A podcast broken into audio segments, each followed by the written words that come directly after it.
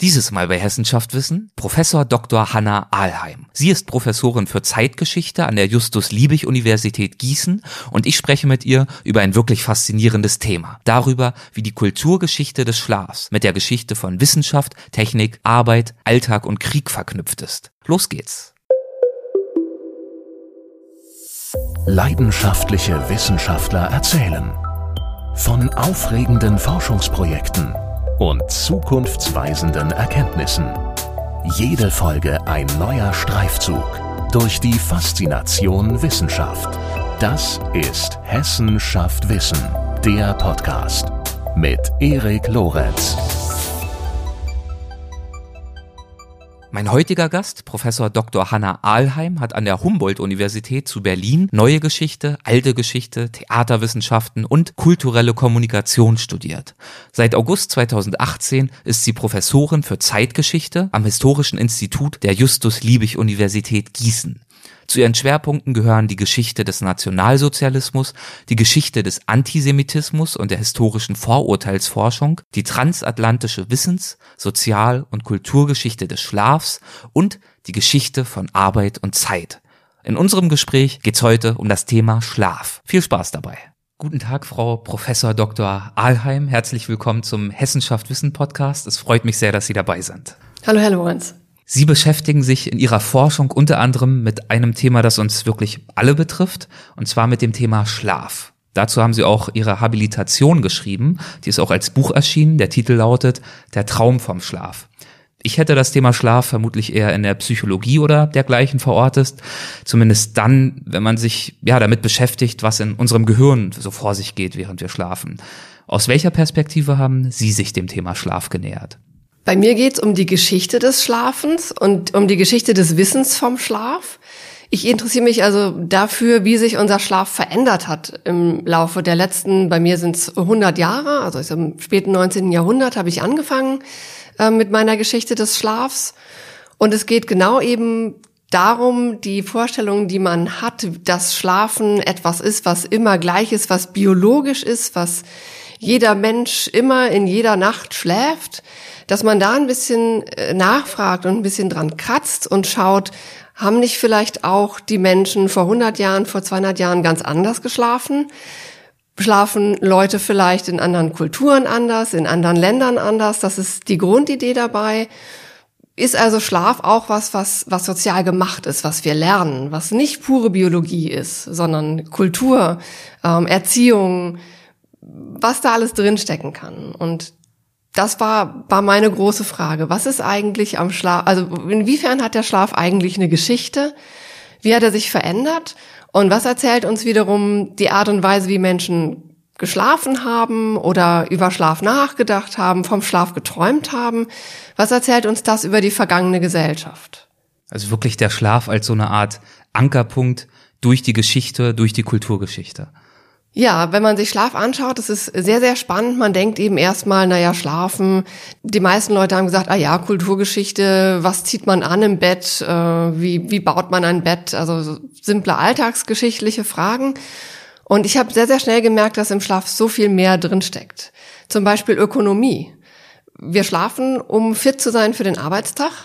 Also Schlafen ist eine Ressource in der Gesellschaft und das ist von, von vornherein ganz, ganz wichtig. Also man kann zum Beispiel sehen, dass diejenigen, die Schlafforschung schon im 19. Jahrhundert und dann auch im 20. Jahrhundert finanziert haben, beispielsweise ähm, das Militär war oder die Industrie oder die Pharmaindustrie. Da ging es tatsächlich um ökonomische Fragen. Wie kann man besonders gut schlafen, besonders effizient schlafen?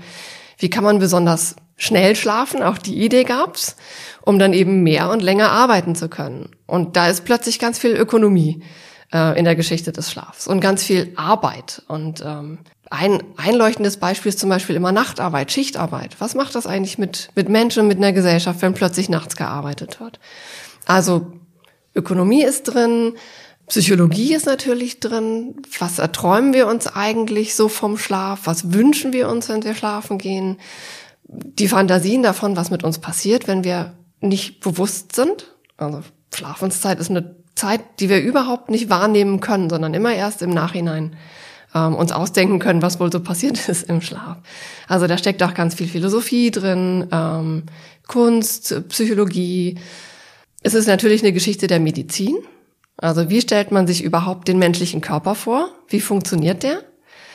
Und da kann man zum Beispiel sehen, so im 19. Jahrhundert hat man noch gedacht, wenn man schläft, dann ist man eigentlich, hat man sowas wie ein totes Gehirn im Kopf. Also alles Blut fließt raus. Und wenn man zum Beispiel beim Eisenbahnfahren besonders gut schlafen will, dann soll man sich mit dem Kopf zur Lok legen, weil dann durch die Fahrtgeschwindigkeit das Blut in die Füße läuft. Und dann ist der Kopf also blutleer und dann schläft man besonders gut. Ach, interessant. Ja, und wenn man sich jetzt vorstellt, wie man heute Schlaf liest äh, oder versteht, Sie haben es vorhin gesagt, Schlaf ist eine aktive Phase.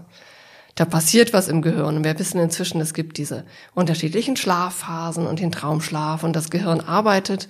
Und das ist was, was eben erst ähm, in den 1930er, 40er Jahren überhaupt denkbar wird, weil man dann ein Gerät entwickelt, das EEG, mit dem man Hirnströme messen kann.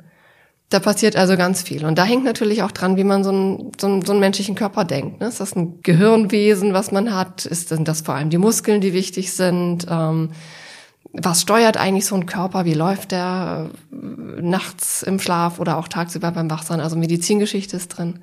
Geschichte der Therapie. Wie kann man Schlafstörungen heilen?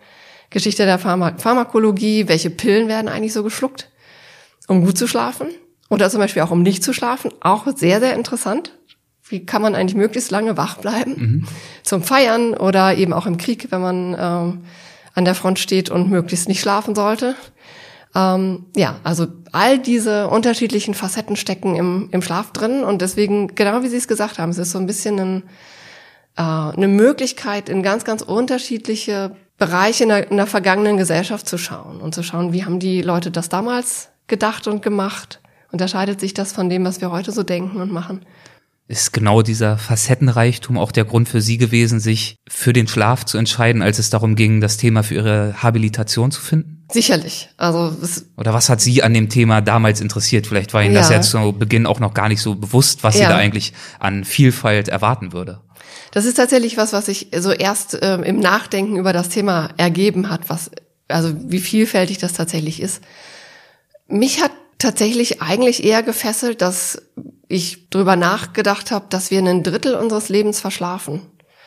Und das ist ein Drittel der Geschichte, die verschlafene Zeit. Und trotzdem gibt's nichts oder so gut wie nichts zur Geschichte des Schlafs.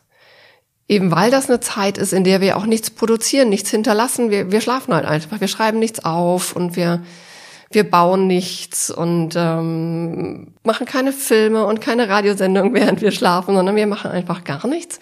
Und es ist ein bisschen verlorene Zeit für die Geschichtswissenschaft. Und dann habe ich überlegt, dass es eigentlich, ja, aber unglaublich wichtig ist, dass wir schlafen. Wenn wir nicht schlafen, äh, funktionieren wir nicht.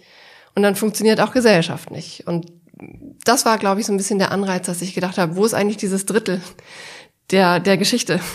Und wie kann man da eigentlich rankommen, obwohl das so eine so eine unproduktive Zeit zu sein scheint. Und dann bin ich losgelaufen und habe mal geguckt, es gibt äh, eine Geschichte des, des Wohnens und des Essens und des Kleidens, aber eben keine Geschichte des Schlafens. Und ja, am Anfang haben, glaube ich, relativ viele Leute so ein bisschen gelächelt, was soll das denn sein, die Geschichte des Schlafs?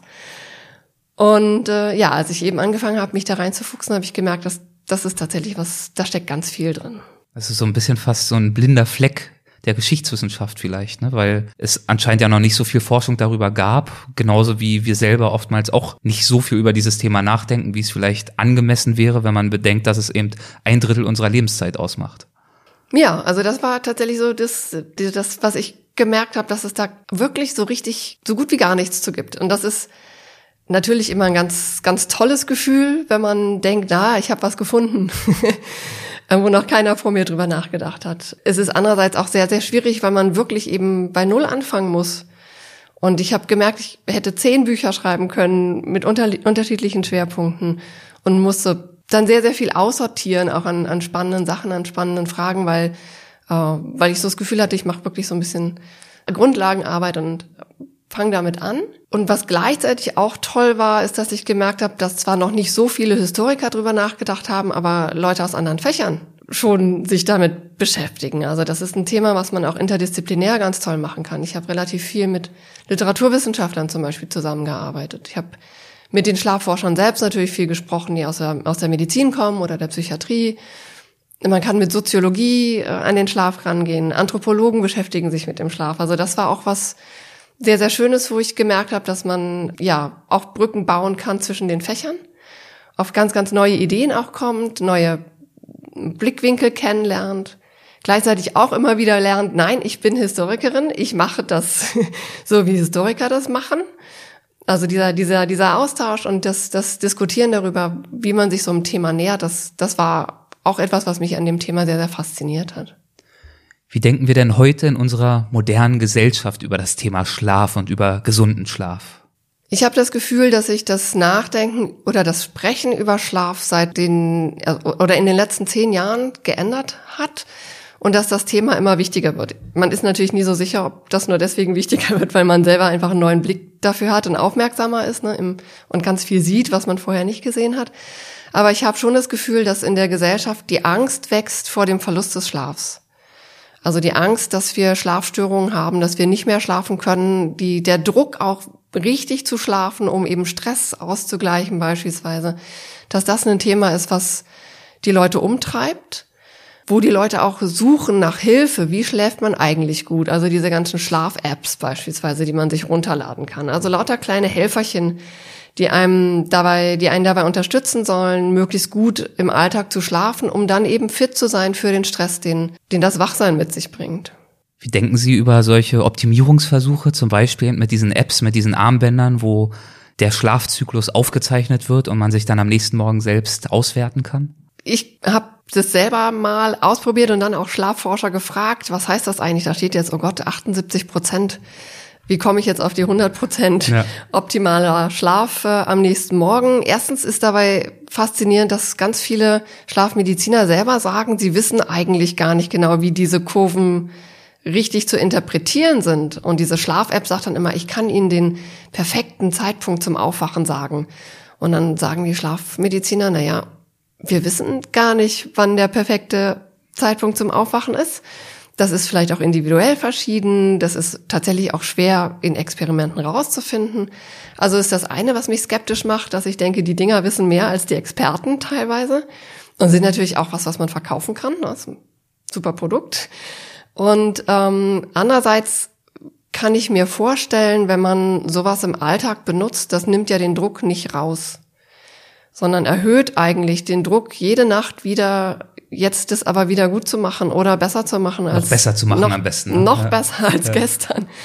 Und ähm, inzwischen gibt's ja auch solche Messdinger, die die nicht nur Schlaf messen, sondern den gesamten Alltag irgendwie überwachen. Sind sie genug ähm, spazieren gegangen und haben sie zum richtigen Zeitpunkt gegessen? Jetzt mal wieder aufstehen. Zu lange gesessen schon. Ja, so lange ja. gesessen. Und oh, haben sie nicht vielleicht auch gerade sowas wie ein Schlaffäschen gehabt? Das kommt bestimmt auch bald, dass man so beim Nickerchen erwischt werden kann. Also solche, das sind ja tatsächlich Überwachungsmechanismen. Ne? Und ich kann mir vorstellen, dass das ja eigentlich dazu führt, dass wir noch viel schlechter schlafen, weil der Schlaf was ist, was wir so schwer kontrollieren können. Wir können den nicht herbeiführen.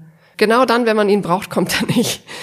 In der Regel. Also das ist tatsächlich so ein, so ein, ich würde sagen, so ein bisschen unkontrollierbarer, unkontrollierbarer Teil unseres Alltags und das macht es vielleicht noch so ein bisschen angstbeladener oder schwieriger damit umzugehen. Also Optimierungswünsche, Optimierungsfantasien und das ist auch ein Teil des Untertitels ihrer Habilitation. Mhm. Der Untertitel vollständig heißt Optimierungsfantasien, Widerständigkeit und das Wissen über den Schlaf in Deutschland und den USA 1880 bis 1980. Warum haben Sie sich auf Deutschland und die USA ausgerechnet fokussiert in der Arbeit? Pragmatisch. Wenn man sich zum Beispiel Schlafforschung anschaut und Schlafmedizin anschaut, ist es relativ eindeutig, vor allem fürs 20. Jahrhundert, dass die entscheidenden ähm, Fortschritte in der europäischen und nordamerikanischen Forschung einfach gemacht worden sind. Also das waren die Länder, wo Schlafforschung geboomt hat. Es gibt noch Japan erstaunlicherweise. Ich kann kein Japanisch. Für uns Historiker tatsächlich eben auch immer äh, wichtig. Wir müssen die Sprachen gut können in die, die in den Ländern gesprochen werden, mit denen wir uns beschäftigen. Wir müssen ja wahnsinnig viel lesen mhm. und äh, uns anschauen. Also ohne Sprachkompetenz geht das nicht. Also USA eigentlich der Vorreiter in der Schlafforschung und interessanterweise eben auch Deutschland, wo relativ früh schon ähm, schlafmedizinische äh, Untersuchungen äh, gemacht wurden, uns Projekte gab. Dann ist es natürlich so, dass es Beispiele sind für industrialisierte Gesellschaften, also Gesellschaften, die im 19. Jahrhundert einen Entwicklungsschub tatsächlich durchgemacht haben, der ähm, ganz, ganz viel verändert, auch für den Umgang mit dem Schlaf. Beides Länder, für mich auch wichtig, die am Zweiten Weltkrieg teilgenommen haben. Also das ist auch ein Teil des Buches, da geht es um Schlafen im Krieg. In dem Fall eben auf zwei, auf zwei Seiten. Also so ein bisschen die Idee, zwei Länder, die, die ähnlich sind in, in ihrer Entwicklung, ähm, und trotzdem eben große Unterschiede haben. Also das war schon auch die Idee und sich eben anzuschauen, wie diese, wie Wissen, wie Praktiken, wie Ideen von Schlaf eben auch über den Atlantik hin und her wandern. Also das kann man sehr, sehr schön sehen. dass es zum Beispiel in Deutschland relativ früh schon die Idee gibt von sowas wie biologischem Rhythmus. Das kennen wir heute alle, unsere innere Uhr.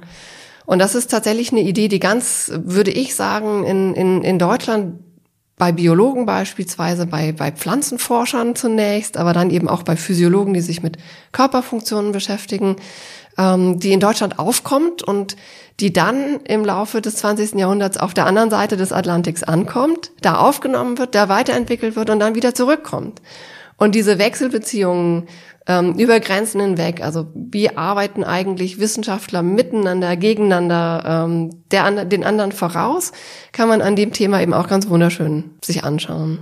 Okay, und warum ausgerechnet die Phase von 1880 bis 1980? Das ist sehr interessant, weil man sehen kann, das würde ich sagen, dass im späten 19. Jahrhundert, also 1880er Jahre, zum ersten Mal sowas wie ein wissenschaftliches Interesse am Schlaf auch um sich greift. Also es gibt vorher ein paar Versuche, aber das sind eigentlich also wirklich nur wenige Ausnahmen. Und dann am Ende des 19. Jahrhunderts fängt man plötzlich an, auch wissenschaftlich über Schlaf nachzudenken, so erste Testreihen zu machen, Labore zu bauen.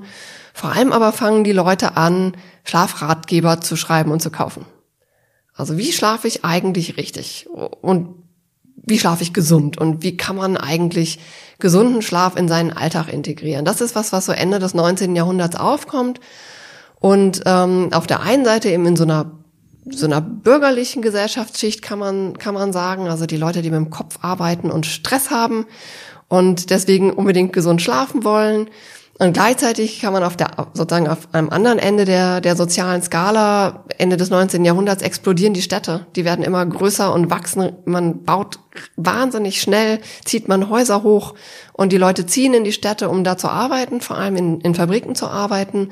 Und das heißt, dass ganz viele Leute auf engem Raum zusammenleben, zusammenleben müssen und da auch schlafen müssen. Und die wiederum haben einfach Schlaf, Bedingungen, die eigentlich unhaltbar sind. Also die schlafen dann mit mehreren Leuten in einem Bett, äh, mehrere Familien in, in, in, in einer Wohnung, teilen sich teilweise in Schichten ein Bett. Also wer nachts arbeitet, schläft, schläft tagsüber in dem Bett und wer tagsüber arbeitet, schläft nachts in dem Bett. Immer mit demselben Bettzeug. Dann fangen Krankheiten an, sich zu verbreiten. Man merkt sowas wie Tuberkulose beispielsweise verbreitet sich über ähm, Bettzeug und das passiert auch alles Ende des 19. Jahrhunderts. Also da ist einfach viel in Bewegung in ganz unterschiedlichen Bereichen und dann kommt natürlich die elektrische Beleuchtung. Nochmal ganz kurz, bevor wir dazu kommen, ja. zu dieser zu diesen beiden Extremen auf der sozialen Skala, die Sie mhm. gerade umrissen haben. Ist das auch das, was Sie mit äh, Klassenschlaf meinen? Das ist ja das Kapitel, glaube ich, das allererste mhm. Kapitel im ja. Buch heißt so, mhm. Klassenschlaf. Ja, darum geht's genau, dass mhm. man äh, in, in, zu dem Zeitpunkt zum Beispiel noch sagt, Schlafstörungen ist eigentlich was, das haben nur die Kopfarbeiter. Also die sind so, deren Hirn läuft so heiß, die brauchen ganz dringend Schlaf in der Nacht. Die brauchen eben dieses tote Gehirn im Kopf, um sich ausruhen zu können. Während die Leute, die körperlich arbeiten, das ist, hängt auch zusammen mit den Körperbildern, die man hat, die brauchen keinen Schlaf, weil die ja nur mit den Muskeln arbeiten und nicht mit dem Gehirn. Die müssen also eigentlich nur rumliegen und ihre Muskeln äh, erholen. Und außerdem sind die sowieso so, so K.O., dass sie eh schlafen, wenn die einmal auf ihr, auf ihr Bett fallen. Also was wie Schlafstörungen sind also tatsächlich ein, ein Privileg, könnte man fast sagen, für die gehobenen Klassen, die sich das leisten können, während die anderen eben vor allem ihren, ihren alltäglichen Schlaf in ihrem Bett möglichst gesund und möglichst auch zum Beispiel ähm, möglichst moralisch organisieren sollen. Also nicht möglichst nicht kreuz und quer durcheinander in einem Bett schlafen. So, das sagen immer die Mediziner, was da, was die da machen sozusagen in ihren Betten. Aber das geht doch überhaupt nicht. Das sind also ganz, ganz unterschiedliche Problemlagen, je nachdem, in welcher sozialen Lage sich die Leute befinden. Und für die Arbeiter wurden ja zum Teil um die Jahrhundertwende dann zum Beispiel in Berlin von Fabriken sogar richtige Schlafhäuser gebaut, richtig? Also mhm. Häuser, in denen Arbeiter dann unter kontrollierten Bedingungen schliefen. Welchen Hintergrund hatte das? Diese Schlafhäuser sollten eine Lösung sein für das sogenannte Schlafstellenunwesen. Also das Schlafstellenunwesen besteht eben darin, dass es diese kleinen Wohnungen gibt, wo die armen Leute durch, also wild durcheinander schlafen und die Vorstellung der Arbeitsmediziner und äh, zum Beispiel der Mitarbeiter von Krankenkassen, die jetzt angefangen haben, sich diese, diese Häuser anzugucken, deren Vorstellung war also, dass diese Art zu schlafen erstens völlig unmoralisch ist. Also dann hieß es immer, da schlafen dann eben die Schlafburschen, die sogenannten, also die, die Untermieter von den Familien, die haben dann was mit den Töchtern und den Ehefrauen. Also da geht sozusagen alles flöten, was man so an gutem bürgerlichen Familienideal hat. Das sollte vermieden werden. Und es sollte eben auch vermieden werden, dass die Leute ähm, sich anstecken, sich nicht gut erholen, dass sie tatsächlich eben nicht gut schlafen. Und die Idee ist, na, wenn man ein ordentliches Bett hat, äh, in so einem geordneten Schlafhaus und es gibt äh, Hausordnungen, die schreiben vor, sie gehen um zehn ins Bett und sie stehen am nächsten Morgen um sechs wieder auf, haben also ordentlich geschlafen zwischendurch, kein Damenbesuch, ähm, haben äh, gewaschenes Bettzeug in den Häusern ähm, gleichzeitig auch den Vorarbeiter immer noch im Nebenzimmer. Also es gibt sozusagen auch die Arbeitshierarchie in diesen Häusern. Das ist natürlich eine, eine Idee zu sagen, man hält seine Arbeiter moralisch und körperlich gesund. Und außerdem nah an der Fabrik, weil man diese Schlafhäuser möglichst natürlich so baut, dass sie einen kurzen Weg zur Arbeit haben. Und dann kam, Sie haben es gerade schon angesprochen, die elektrische Beleuchtung. Inwiefern hat die die Schlafgewohnheiten verändert und die Vorstellung von Schlaf? Also das Gegenbild ist natürlich immer das, das äh, also die romantische Idee, die, die man dann schnell entwickelt, wie früher der richtige Schlaf funktioniert hat. Man steht eben auf, wenn die Sonne aufgeht und der Hahn kräht. Vorher ist Nacht, da schläft man. Man geht wieder ins Bett, wenn die Sonne untergeht und es dunkel wird. Und die Nacht ist eben zum Schlafen da. Und elektrisches Licht macht es jetzt plötzlich möglich, dass man die Nacht zum Tag macht. Also dass man nachts äh, zum Beispiel sicher über durch die Straßen gehen kann in der Großstadt. Die Straßen können beleuchtet werden. Man kann nachts äh, feiern, äh, Theater beleuchten, man kann nachts aber auch Werkhallen beleuchten, man kann nachts arbeiten. Das ist tatsächlich was, was vorher eben aufgrund von einfach von Lichtmangel schwer möglich ist. Und damit verschwimmen natürlich die Grenzen zwischen Tag und Nacht. Und diese dieser natürliche Rhythmus. Dieser natürliche Rhythmus, der ähm, der einem sagt, na ja, jetzt ist dunkel, jetzt schlafe ich.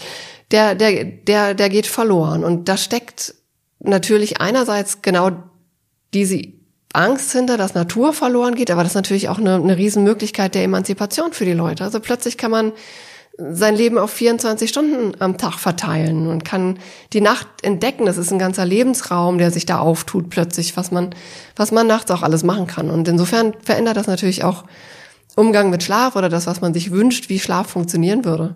Aber es öffnet natürlich auch Türen, Schlaf noch weiter zu optimieren oder überhaupt erstmal anzufangen, Schlaf zu optimieren und äh, ja, auch Ausbeutung und Zwang gewisse Türen und Tore zu öffnen, um eben zum Beispiel die Arbeitszeiten in Fabriken zu erhöhen. Ja, also Nachtarbeit ist so ein typisches Beispiel dafür. Das ist natürlich toll, weil man einfach mehr produzieren kann für die eine Seite.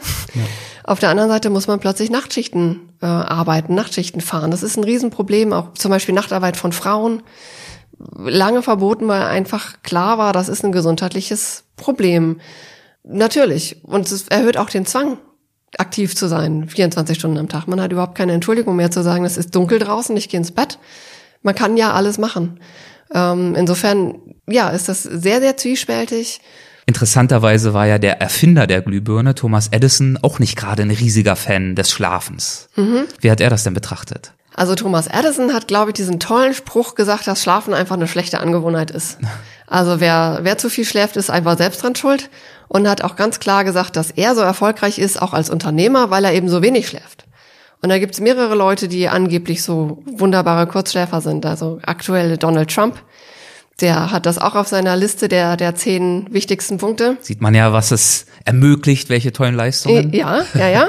Also ich glaube, Punkt drei ist es sogar. Und da sagt er, ja, ja, dadurch, dass ich jede Nacht nur vier Stunden schlafe, bin ich immer, äh, bin ich den anderen immer so ein Stückchen voraus. Äh, Napoleon, der hat angeblich sitzend im Sattel geschlafen und der hat angeblich diesen tollen Spruch gemacht, jetzt muss ich es richtig zusammenkriegen, Drei Stunden schläft ein Mann, vier Stunden schläft eine Frau und fünf Stunden schläft ein Idiot. Also wenn man dann acht Stunden schläft, ist man schon jenseits von allem Vorstellbaren. Und dann gibt's natürlich auch immer wieder solche, also Machtbilder, die, man, die damit verbunden sind. Also einerseits ökonomischer Erfolg, aber auch Macht. Zum Beispiel im Kreml brennt ja angeblich immer Licht. Also der, der Machthaber kann tatsächlich eben Braucht keinen Schlaf. fünf, ja, kann 24 Stunden am Tag einfach schauen, was in der Gesellschaft passiert. Also das sind natürlich auch Potenzfantasien, die da drin stecken. Also einfach oder Machtdarstellung. Ne? Ich ich habe alles im Griff, weil ich so wenig schlafe. Ich glaube, Goethe haben Sie auch noch irgendwo zitiert. Wie ging der mit seinem Schlaf um? Goethe hat äh, geschlafen, viel geschlafen, Er war angeblich. Mhm. Äh, Albert Einstein ist das andere Beispiel für jemanden, der, der angeblich bis zu 14 Stunden am Tag geschlafen hat. Also man kann sehen, das ist nicht unbedingt, man ist nicht unerfolgreich, weil man viel schläft. Aber es ist eben sehr interessant, dass das eine die Dichter und Denker sind, denen wird Schlaf zugestanden, und das andere sind eben die Macht, die Machtmenschen, die dürfen nicht schlafen. Und da steckt natürlich auch eine ganz klare Zuschreibung äh, auf eine Art und Weise drin. Ne? Wer, also wer darf lang schlafen und wer nicht. Und das ist, denke ich, auch was, was immer noch, was vielleicht mich auch tatsächlich gereizt hat, was an dem Thema zu machen. Wenn man anfängt, genauer hinzuschauen, gibt es solche Schlafvorgaben immer noch überall, also nicht nur, dass wir eben zum Beispiel sowas wie 8 Uhr Schulbeginn überall haben, also einen ganz praktischen Zwang, Arbeitszeiten natürlich, die uns einfach zwingen, einen bestimmten Schlafrhythmus, sondern es gibt ja durchaus auch das Lächeln über die Langschläfer. Ja, und wer produktiv ist, der steht schon um sieben auf und noch früher und geht joggen und hat das dann schon vorm äh, Arbeitsbeginn erleb, äh, erledigt und arbeitet dann auch möglichst lange noch in die Nacht rein. Besonders gut, wenn man die E-Mails dann noch nachts um halb eins verschickt, wie produktiv, äh, während das Langschläfertum so ein bisschen äh, als Schluffi äh, da sein oder als als äh, die faule Variante eben des Schlafalltags ähm, gesehen wird. Und ich denke, das ist so, das ist immer noch sehr sehr präsent eben verknüpft mit diesen Vorstellungen von potentem Schlafen.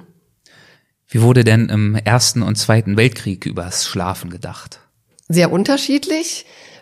Der Erste Weltkrieg ist tatsächlich, da habe ich angefangen zu suchen und dachte, da müsste man doch eigentlich sehr, sehr viel finden zum Schlafen an der Front oder generell auch zur, zum Nachdenken über den Schlaf, weil das tatsächlich die Zeit ist, wo beispielsweise in der, in der Rüstungsindustrie 24 Stunden lang erstmals produziert werden musste. Also genau diese Vorstellung, dass man oder der Zwang tatsächlich, so eine Industrie am Laufen zu halten über 24 Stunden. Man sieht aber vor allem, es, es gibt erstaunlich wenig Schlafforschung im Ersten Weltkrieg. Also es gibt noch keine Psychiater, keine Mediziner, die, die dann tatsächlich sich speziell mit dem Thema Schlaf beschäftigen. Die beschäftigen sich viel eher mit, mit Hysterie beispielsweise. Das ist so eine, eine Krankheit, die im Ersten Weltkrieg ganz, ganz wichtig ist. Die Kriegszitterer, also die einfach völlig nervös sind und tatsächlich kaputt sind vom Krieg, die haben auch Schlafstörungen, das ist ganz, ganz klar. Aber das wird noch nicht als spezielles Problem thematisiert zu dem Zeitpunkt. Was fand ich sehr, sehr interessant. Gleichzeitig kann man sehen, dass die Leute anfangen, über Schlafzustände nachzudenken. Also sowas ähnliches wie Schlafwandeln zum Beispiel oder Schlafanfälle, die die Soldaten haben, die einfach immer plötzlich in Schlaf fallen. Ähm, und das wird alles noch nicht als, als medizinische Krankheit verhandelt, sondern tatsächlich als, es heißt Schlafzustand in den Quellen. Also merkwürdige Dinge, die mit dem Schlaf vor sich gehen. Und das würde ich schon als Zeichen dafür lesen, dass man anfängt, drüber nachzudenken, wo hier, was ist eigentlich eine Normschlaf? Wie sollte eigentlich der richtige Schlaf aussehen? Und was passiert eigentlich in so einer, so einer Ausnahmesituation wie dieser Urkatastrophe Erster Weltkrieg, wo alles äh, irgendwie auseinanderzufallen scheint und es eben auch äh, unglaubliche Gewalterfahrungen gibt, die natürlich ganz viel machen mit Körper und Seele. Das wird aber noch nicht ähm, zu dem Zeitpunkt noch nicht als oder Schlaf wird noch nicht einzeln thematisiert zu dem Zeitpunkt. Und das ist ganz anders im Zweiten Weltkrieg. Da wird ähm, zumindest den Amerikanern relativ schnell klar, dass zu wenig Schlaf den Soldaten tatsächlich schadet und dass Schlaf ein Mittel ist, einerseits, also ein Mittel ist auch, um sie fit zu halten auf der anderen Seite. Also es gibt in der Militärpsychiatrie des Zweiten Weltkriegs ähm, erstmals Psychiater, die tatsächlich mitlaufen mit den Truppen und die zum Beispiel sowas wie Schlafkuren anwenden. Mhm. Also wenn sie gestresst, also wenn die, die Soldaten vor allem psychische Probleme ähm, haben an der Front und das wird relativ schnell klar, dass die eben nicht nur körperlich gestresst sind, sondern dass die auch Angstzustände kriegen, äh, Zittern kriegen, äh, neurotische ähm, Symptome zeigen, dann versetzt man die einfach in Schlaf. Man gibt ihnen also Schlafmittel, lässt sie ein paar Tage schlafen, sagt, jetzt seid ihr doch ausgeschlafen, jetzt seid ihr doch ruhig, jetzt kriegt ihr noch eine Gruppentherapiesitzung und zurück an die Front. Und die werden also gesund, zwangsweise gesund geschlafen in, in, den, in den Lazaretten. Das fand ich eine extrem spannende, aber natürlich auch irgendwie gewaltsame Form des Geschlafenwerdens, ne, auf eine Art und Weise. Und gleichzeitig wird aber eben deutlich, dass, dass die Organisation von Schlaf unglaublich wichtig ist äh, für das Fithalten von Soldaten. Das gilt aber eben vor allem für die Amerikaner. Und in, äh, in der Wehrmacht läuft das ganz anders. In der Wehrmacht soll man nicht schlafen, sondern in der Wehrmacht, Wehrmacht soll man wach bleiben. Also auf der deutschen Seite geht's immer um die sogenannte chemische Peitsche. Also Pervitin ist so die, die bekannteste Pille, äh, die angeblich jeder Wehrmachtssoldat geschluckt hat. Das, da wäre ich immer ein bisschen vorsichtig, aber zumindest denken die, die Wehrmediziner sehr, sehr gerne darüber nach, ob es nicht so ein Pillchen gibt, was man einschmeißen kann. Und dann laufen die schon. Tatsächlich vor allem die, die, für Piloten ist es wichtig, für Kraftfahrer, also alle, die, die lange konzentriert bleiben müssen. Und das fand ich auch sehr frappierend, also diesen Unterschied. Auf der einen Seite merkt man, die fangen an, drüber nachzudenken, die brauchen Schlaf, wir können die nicht einfach wach halten. Und auf der anderen Seite eben diese Faszination fürs, fürs Wachbleiben durch, durch Mittelchen. Also Mittelchen, die man an Soldaten dann auch testet, auch an KZ-Häftlingen zum Beispiel testet. Was sind eigentlich die besten Wach, äh, Wachmacher im Krieg? Und wie hat sich von da an dann auch in der zweiten Hälfte des 20. Jahrhunderts das wissenschaftliche Verständnis von Schlaf und von gesundem Schlaf weiterentwickelt? Das ist eine große Frage. Eine große Frage. ja. Ähm, wie ging es zum Beispiel weiter mit den Versuchen, Schlaf zu optimieren in den Jahren, in den ersten Jahrzehnten nach dem Zweiten Weltkrieg? Ja, dadurch, dass man eben gemerkt hat, dass das Schlafverlust oder Nicht-Schlafen so gefährlich ist, hat man angefangen, damit zu experimentieren. Also angefangen schon im Zweiten Weltkrieg, glaube ich, aber dann vor allem während des Koreakriegs hat man äh, ausprobiert, was eigentlich mit den Leuten passiert, wenn die nicht schlafen. Ja.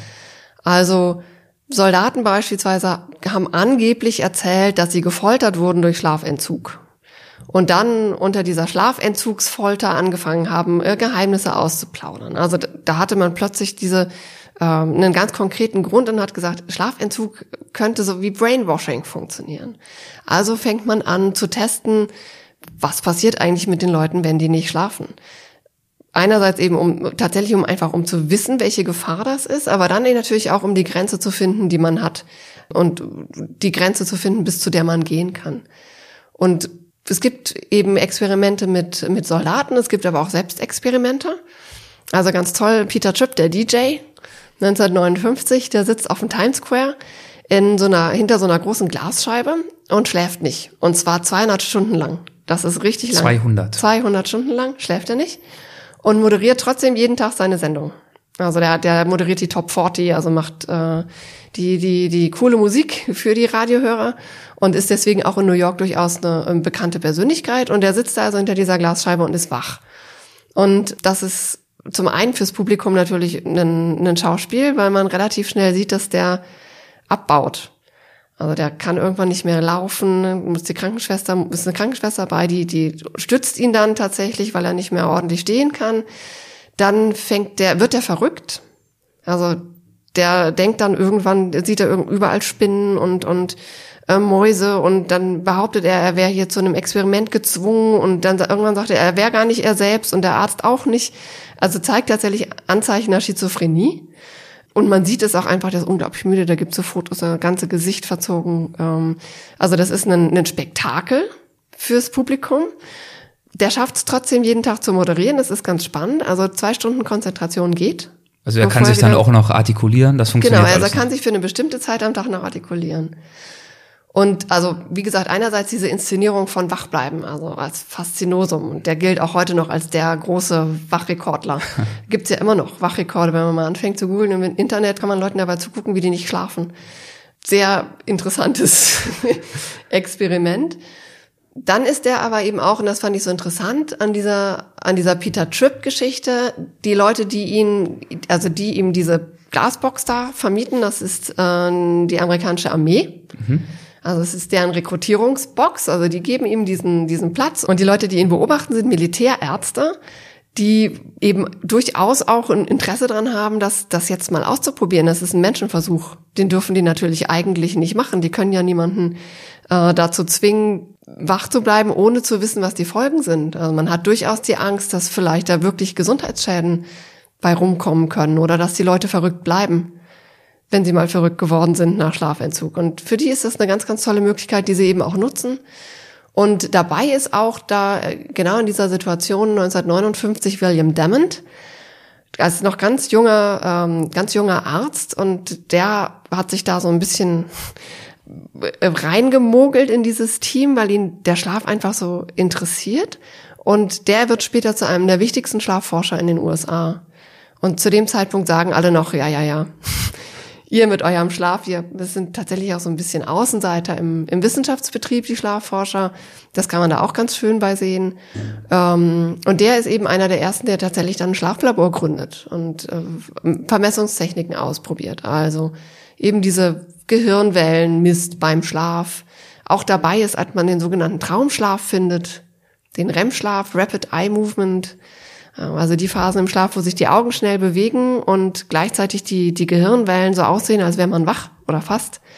Ähm, das ist was, wo die, wo die drauf stoßen sozusagen im, äh, in den ersten Schlaflaboren in den USA. Also es gibt, in, ich würde sagen, in den 50er, 60er Jahren plötzlich ganz, ganz viele ähm, Dinge, auf die man einfach stößt und die auch möglich werden, weil, weil man anfängt, einfach den schlafenden Menschen zu vermessen und zu schauen, was passiert eigentlich, wenn der wach ist und was passiert dann, wenn er wieder einschläft. Und wirklich ganz neue Erkenntnisse zu gewinnen, was das bedeutet für das funktionierende Individuum in Anführungszeichen unter Schlafmangel zu leiden, mhm. aber auch welche Definition gesunder Schlaf haben kann oder wie man gesund schlafen kann. Also das eben auch zu beobachten und wahrscheinlich auch medizinisch zu betreuen, wenn zum Beispiel Schlafstörungen vorliegen. Ist zum Beispiel dieses Phänomen der Schlafstörung. Mhm aus Ihrer Sicht eher ein modernes Phänomen, abgesehen jetzt vielleicht von Extremerfahrungen wie im Zweiten Weltkrieg, wo Sie schon angesprochen haben?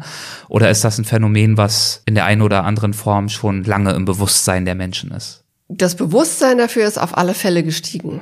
Also auch die, die Idee, dass man Schlafstörungen als Krankheit anerkennt, ist relativ neu.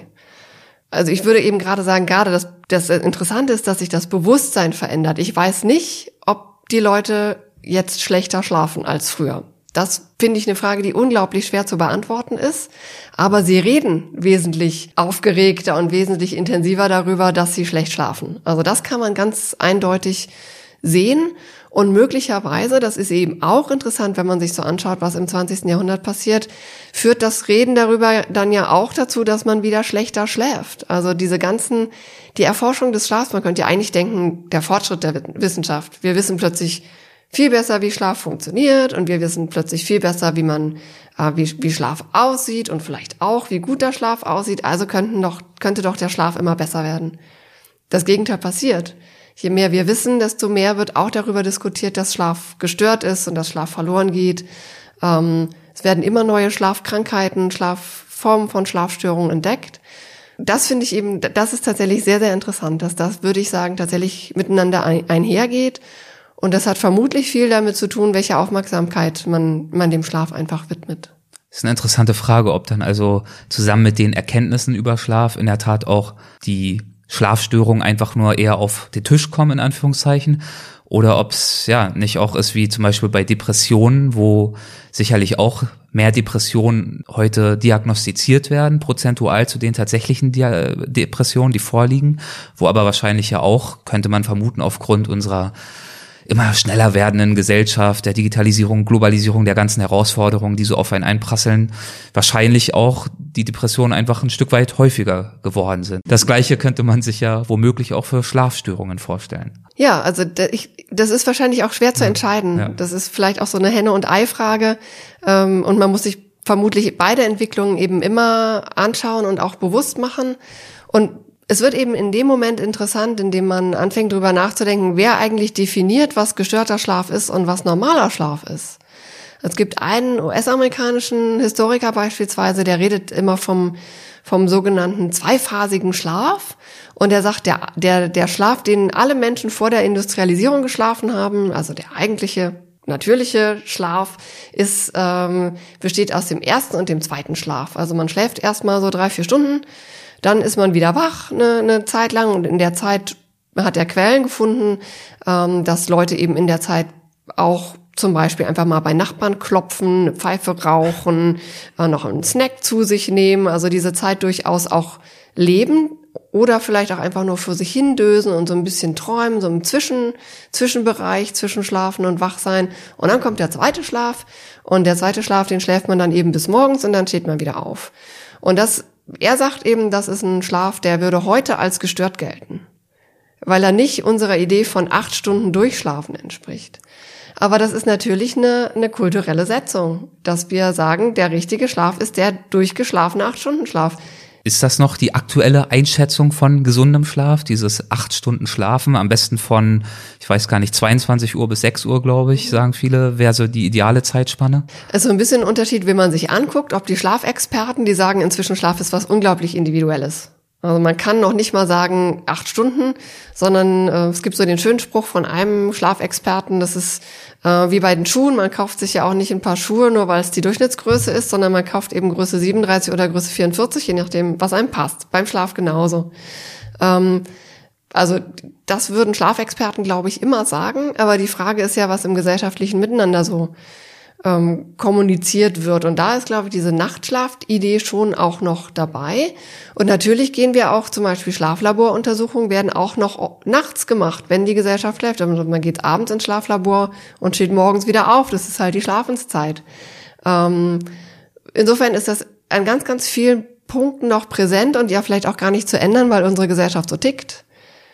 Also Arbeitszeiten, äh, Einkaufszeiten. Na gut, das verschiebt sich gerade alles so ein bisschen, kommt ins Wanken, aber eigentlich gibt's eben diese die, die Wachphase tagsüber und die Schlafphase nachts. Und das, das ist klar, das glaube ich echt schwer rauszukommen. Sie haben gerade Arbeitszeit, Schlafenszeit, Einkaufszeit genannt. Das ist ja eigentlich auch interessant, wie groß die Rolle auch ist, die unser Verständnis von Zeit an sich einnimmt. Wir sind immer mehr durchgetaktet und damit ändern sich natürlich auch wieder die Ansprüche oder die Anforderungen an unseren Schlaf.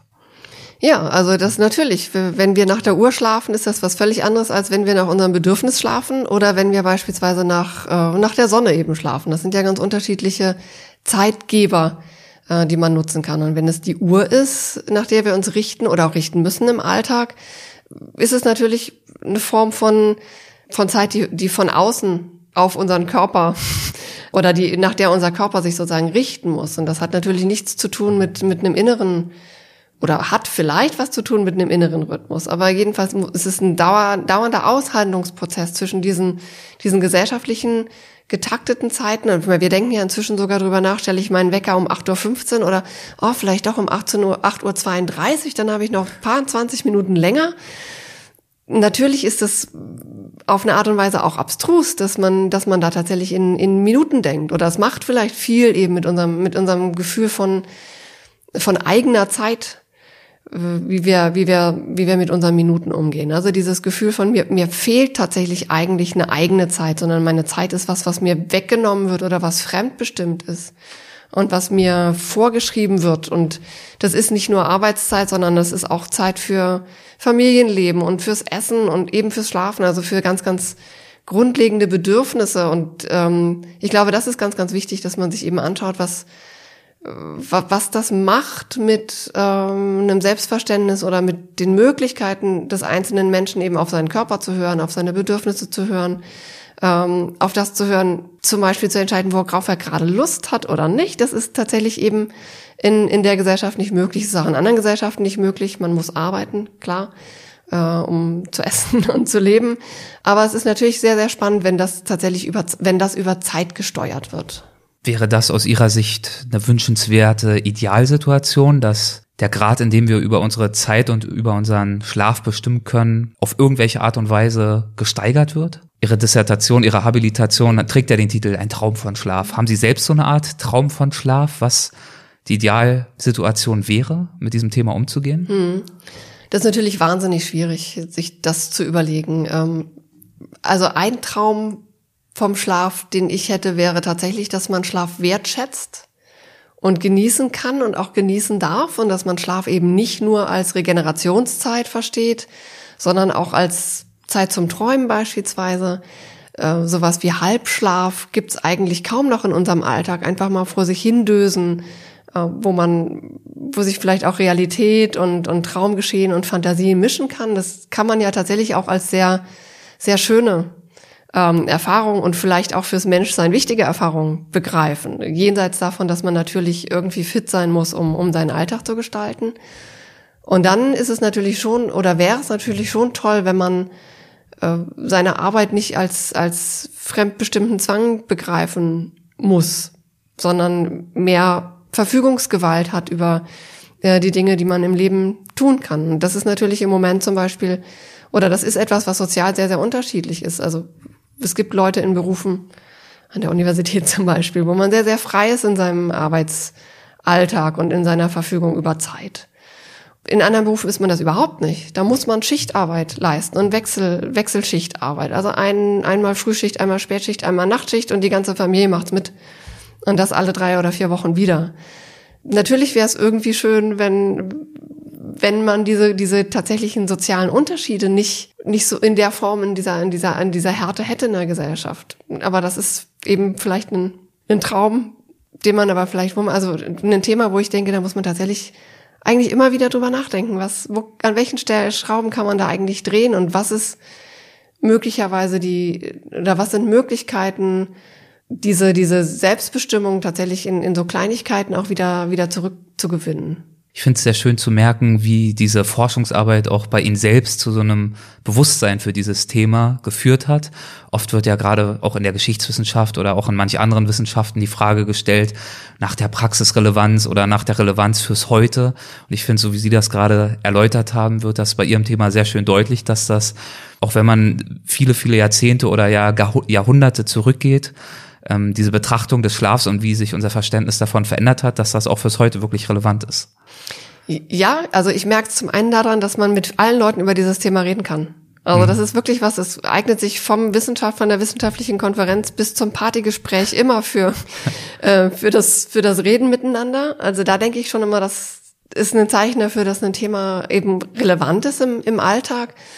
Und es, es öffnet oder es zwingt uns tatsächlich da, dazu, über ganz viele Dinge nachzudenken, die wir als gegeben hinnehmen. Oder drüber nachzudenken, ob wir sie so organisieren müssen, wie wir sie organisieren in der Gesellschaft, ob wir sie so denken müssen, wie wir sie denken im Moment, ob wir immer denjenigen trauen können, die uns die App verkaufen.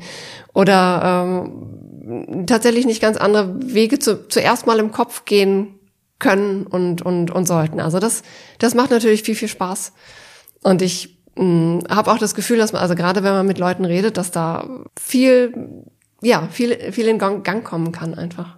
Wir müssen jetzt leider den Gang langsam rausnehmen, denn unsere Zeit, ach was für eine Überleitung, unsere Zeit ist fast vorbei. Zum Abschluss würde ich aber gern noch zu den Halbsätzen kommen. Das ist mhm. eine Kategorie, die haben wir in jeder Folge zum mhm. Abschluss. Das heißt, ich gebe Ihnen einen Halbsatz vor und wir schauen, ob Ihnen dazu was einfällt, was Ihnen okay. dazu einfällt. Mhm. Muss auch kein Halbsatz sein, könnte auch etwas ausführlicher sein, je mhm. nachdem, was Ihnen dazu in den Sinn kommt. An der Zeitgeschichte als Wissenschaft begeistert mich dass man es mit Menschen zu tun hat, mit Gesellschaften und dass es tatsächlich darum geht, rauszufinden, wie wir eigentlich miteinander umgehen können, wie wir Gesellschaft organisieren. Und, es, äh, und, und gleichzeitig ist auch sehr, sehr spannend. Zeitgeschichte ist ja sehr nah dran, denkt man, 20. Jahrhundert. Gleichzeitig merkt man auch, es passiert so viel, dass man ähm, auch diese Fremdheitserfahrung auch im 20. Jahrhundert schnell hat. Also Geschichte des Weltkriegs, nach, Nachkriegsgeschichte ist einerseits so nah dran und andererseits so weit weg. Und ähm, das ist auch was, was mich immer wieder fasziniert. Zu meinen Vorbildern in der Zeitgeschichte gehört? Jeder, der sie gut betreibt. Mhm. Wie betreibt man sie denn gut? Kritisch. In welcher Hinsicht waren Sie selbst zum Beispiel kritisch bei Ihrer Auseinandersetzung mit dem besprochenen Thema Schlaf? Äh, ich, ich hoffe. Also man betreibt sie gut, indem man immer wieder fragt und nichts für gegeben annimmt, sondern tatsächlich immer wieder versucht, einen neuen Blickwinkel einzunehmen, auch wenn es unbequem ist, immer zu sagen, ja, irgendwie passt mir das nicht. Ich muss leider jetzt noch mehr lesen und noch mehr suchen und noch mehr fragen, ähm, um noch mehr rauszufinden. Und ich glaube, man betreibt sie am besten, wenn man, äh, wenn man immer mehr Fragen hat als Antworten. Die Arbeit an der Uni Gießen ist für mich neu und ähm, bisher sehr schön und anregend. Als meinen größten bisherigen beruflichen Erfolg betrachte ich. Ihre Gesichtsmimik ist einfach sehr schön zu beobachten. Nach jeder Frage erstmal so, oh nee. Oh, der, was ist das der, der, der, größte berufliche Erfolg. Ähm, Das ist wahnsinnig schwer zu sagen. Ich finde es zum Beispiel, jede, jede Seminarsitzung, die den Studierenden Spaß macht, ist ein großer Erfolg. Ein Buchschreiben ist auch ein großer Erfolg, aber ich glaube, das muss eben alles zusammenkommen und das macht mir auch an dem, an dem Beruf so viel Spaß, dass es so unterschiedliche kleine, große Erfolge gibt, die den Alltag ausmachen. Haben Sie ein Beispiel für ein Seminar, das Sie geben, wo Sie das Gefühl haben, das macht meinen Studierenden meist ganz besonders viel Spaß? Das hängt natürlich immer von, von ganz unterschiedlichen Dingen ab, aber ich habe jetzt zum Beispiel ein Seminar über die Geschichte der Zeit gemacht und da ist sehr, sehr viel passiert und die Studierenden haben, haben mitgemacht, haben gesucht, haben gefragt, haben miteinander diskutiert, äh, über neue Themen nachgedacht und also das ist tatsächlich ein, ja, vielleicht die schönste Form von Erfolg, finde ich, im, im Hochschullehrer-Dasein, wenn, wenn man sowas merkt und dann auch die Rückmeldung kriegt. Das, das macht einfach ähm, Spaß und gleichzeitig lernt man auch noch, wie Geschichtswissenschaft so funktioniert. Ganz in meinem Element bin ich, wenn? Ich schlafe. Ach, perfekte Antwort. Hätte ich mal zum Schluss bringen sollen, aber wir sind auch gleich am Ende, keine Angst. Meinen Studierenden gebe ich häufig den Rat. Zu lesen, zu fragen und ähm, Spaß zu haben an der Geschichte. Wenn ich eine Finanzierung für ein Jahr erhalten würde, mit der absoluten Freiheit, an irgendwas zu arbeiten, was auch immer mich interessiert, was ich spannend oder wichtig finde, dann würde ich erstmal lange nachdenken und dann möglicherweise genau das Projekt weitermachen, wo ich gerade dran sitze. Ist das schon spruchreif? Nee, da denke ich eben auch noch drüber nach. Okay, dann wollen wir doch nichts vorwegnehmen. Sie sitzen gerade daran, darüber nachzudenken. Ja, na, es geht tatsächlich im, im Moment noch um die Geschichte der Zeit und der Zeitpraktiken und des Handhabens von Zeit äh, im 20. Jahrhundert. Ja. Also ich würde mit, mit, mit tatsächlich mit viel Zeit würde ich lesen und lesen und lesen und schreiben und ins Archiv fahren und denken und vielleicht tatsächlich auch zwischendurch ganz freiwillig mal unterrichten. Ein Klischee über uns Historiker, das wahr ist, ist? Wir können schon sehr verstaubt sein. Ist das so? Fühlen Sie sich verstaubt? Ja, also man, man manchmal fühlt man sich er, ertappt beim Verstaubtsein, wenn man so sagt, na, Sie kennen doch sicher alle diesen, diesen großartigen Film aus den 50er Jahren und dann kommt äh, der Blick zurück, 50er Jahre Film, äh, eher nicht. Oder die Idee, dass man sagt, ja, diese Zeit ohne, ohne Handy, wie kann man die erforschen und man wird nur angeguckt. Äh, aber das geht wahrscheinlich ja jedem so, wenn man älter wird fühlt man sich verstaubt. Insofern ist es vielleicht kein spezielles Problem von Historikern. Kaum jemand weiß über uns Historiker, dass wir nicht ganz so verstaubt sind, dass wir ganz unterschiedliche Leute sind. Ich fand es sehr aussagekräftig, dass ein Kollege mal zu mir gesagt hat, ich habe auch ein paar Turnschuhe im Schrank. da dachte ich, ja, das Selbstbild und das Fremdbild der Historiker. Also wir haben ganz oft auch mal Turnschuhe im Schrank.